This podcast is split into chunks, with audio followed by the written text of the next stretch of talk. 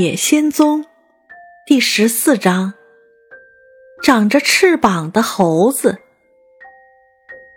你们还记得，在恶女巫的城堡和翡翠城之间是没有路的，就连一条小路都没有。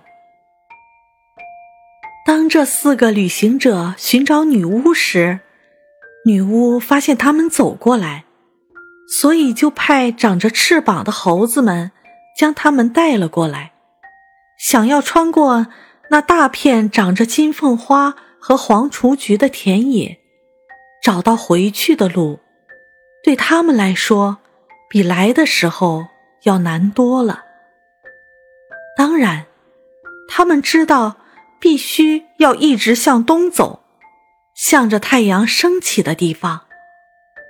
而他们出发的路线是对的，但是到了中午的时候，太阳升到了头顶上，他们不知道哪里是东，哪里是西，所以大家在宽广的田野里迷路了。然而，他们还是不停地向前走。到了晚上，月亮照耀出皎洁的光芒。于是大家在香甜的黄花中躺了下来，一直熟睡到清晨，除了稻草人和铁皮人。第二天早上，太阳还躲在云层后头，他们已经出发了。似乎大家很清楚路在哪里。只要我们走得够远，多罗西说。总有一天，我们会到达某个地方的，我敢肯定。可是，一天又一天过去了，除了红色的田野，他们什么也没看到。稻草人开始有点抱怨了：“我们一定迷路了。”他说：“如果我们不赶快找到去翡翠城的路。”我就永远得不到智慧了，我也得不到心了。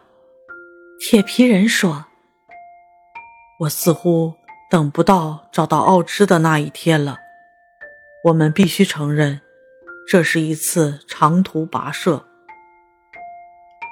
你们看，胆小的狮子呜咽着说：‘我没有勇气再这么漫无目的的。’”走下去了，然后多罗西也失去了信心。他在草地上坐了下来，看着他的同伴们，他们也坐下来看着他。托托第一次发现，他居然没有力气去追逐飞过头顶的蝴蝶。他伸出舌头，喘着气，望着多罗西。好像在问他们下一步该怎么办。或许我们应该喊田鼠，他建议道。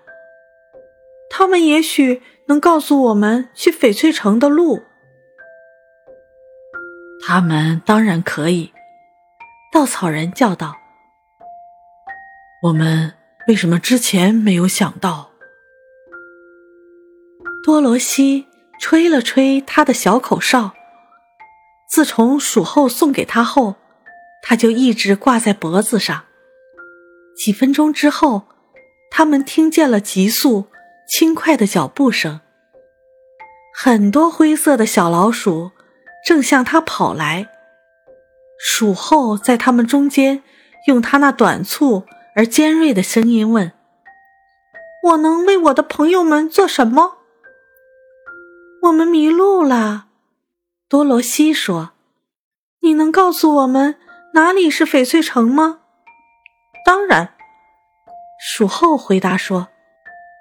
“但是那条路很远，因为你们一直走反了。”接着，他看到了多罗西的金帽，说道：“你为什么不利用金帽的魔力，把长着翅膀的猴子召唤到你身边？”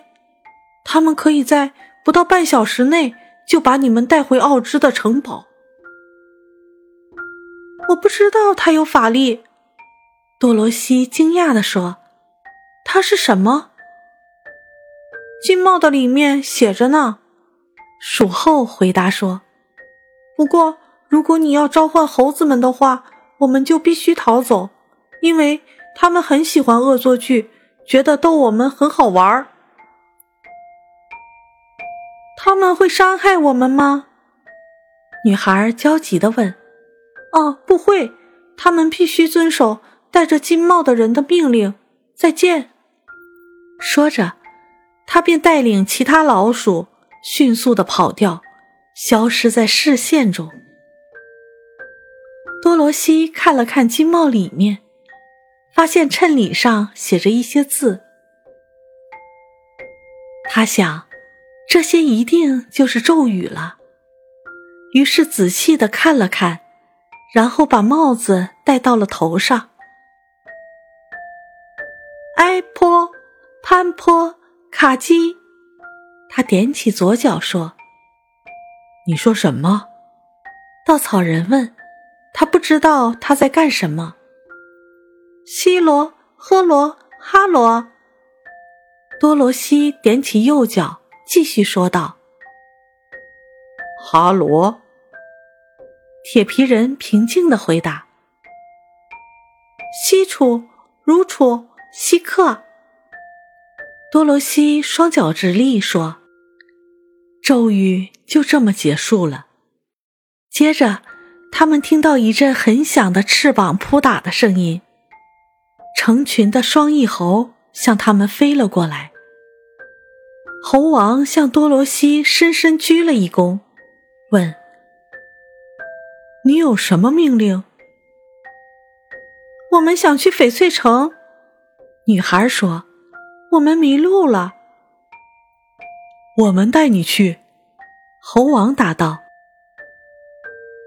语音刚落，两只猴子便用臂膀夹起多罗西飞了出去。其他的猴子抓住稻草人、铁皮人和狮子，另外一只小猴子抓住托托，飞在他们后面，而小狗一直试图去咬它。最初，稻草人和铁皮人非常害怕，因为他们还记得这些长着翅膀的猴子过去是怎样残酷对待自己的。但是他们发现猴子们并无恶意，于是便快乐地穿过天空，望着下面美丽的花园和树林。多罗西发现自己骑在两只最大的猴子中间。感到非常轻松，其中一只便是猴王。他们用手搭成了一把椅子，很小心的不伤害到它。你们为什么必须遵守金帽的魔力？他问。说来话长，猴王挥动翅膀，笑着答道：“不过我们的旅途很长，所以。”如果你想听的话，我会在路上告诉你。我很乐意听这个故事，他说。从前，猴王开始讲道：“我们是自由的，幸福的生活在大森林里，从这棵树飞到那棵树，吃坚果和水果，做我们喜欢做的事儿。”不用称呼任何人为主人。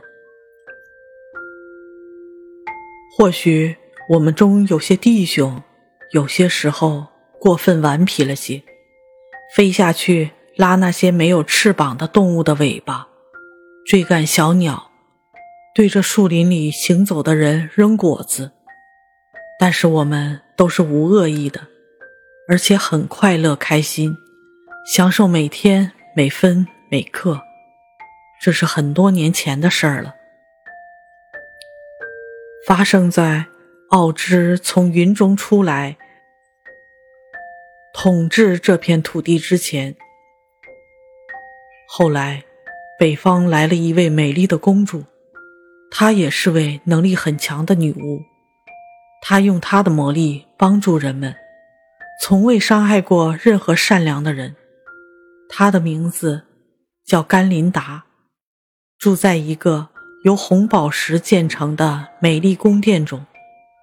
所有人都很喜欢她，但是她最大的悲伤就是找不到一个她可以喜欢的人，因为所有的男人都非常愚蠢、丑陋，配不上这个美丽聪慧的女子。不过，最终她找到了一个男孩，他的英俊、智慧和男子气概都超过了他的实际年龄。甘琳达决定。等他长大成人后，就让他成为自己的丈夫。所以，他将他带到了自己的红宝石殿宫内，用尽自己的法力，把他变得坚强、善良、可爱，就像所有女人都很喜欢的那样。当他长大成人后，奎拉拉，这是他的名字，据说变成了全国最优秀。最有智慧的男人，而他的男子气概也令甘琳达深深爱上了他。他急切地筹办婚礼。我的爷爷那个时候是飞猴们的国王，住在离甘琳达宫殿不远处的森林里。这个老家伙喜欢开玩笑，胜过享用丰盛的晚餐。有一天。就在婚礼前，当爷爷领着他的属下飞出去的时候，他看见奎拉拉正在河边散步。她穿着粉红色丝绸和紫色天鹅绒做成的华丽衣服。我爷爷想看看她究竟能做些什么，于是，在他的命令下，属下们飞了下去，捉住奎拉拉。用臂膀夹着它飞到了河中央，然后将它摔进了水里。游上岸，我的朋友，爷爷叫道：“看看河水是不是弄脏了你的衣服。”奎拉拉很聪明，当然会游泳，而且他的好运气一点也没受到影响。当他游到水面上后，笑着游到了岸上，但是当甘琳达赶过来的时候，他发现他的丝绸和天鹅绒衣服被河水弄脏了。公主非常生气，她当然知道是谁干的。她将所有的飞猴召集到面前。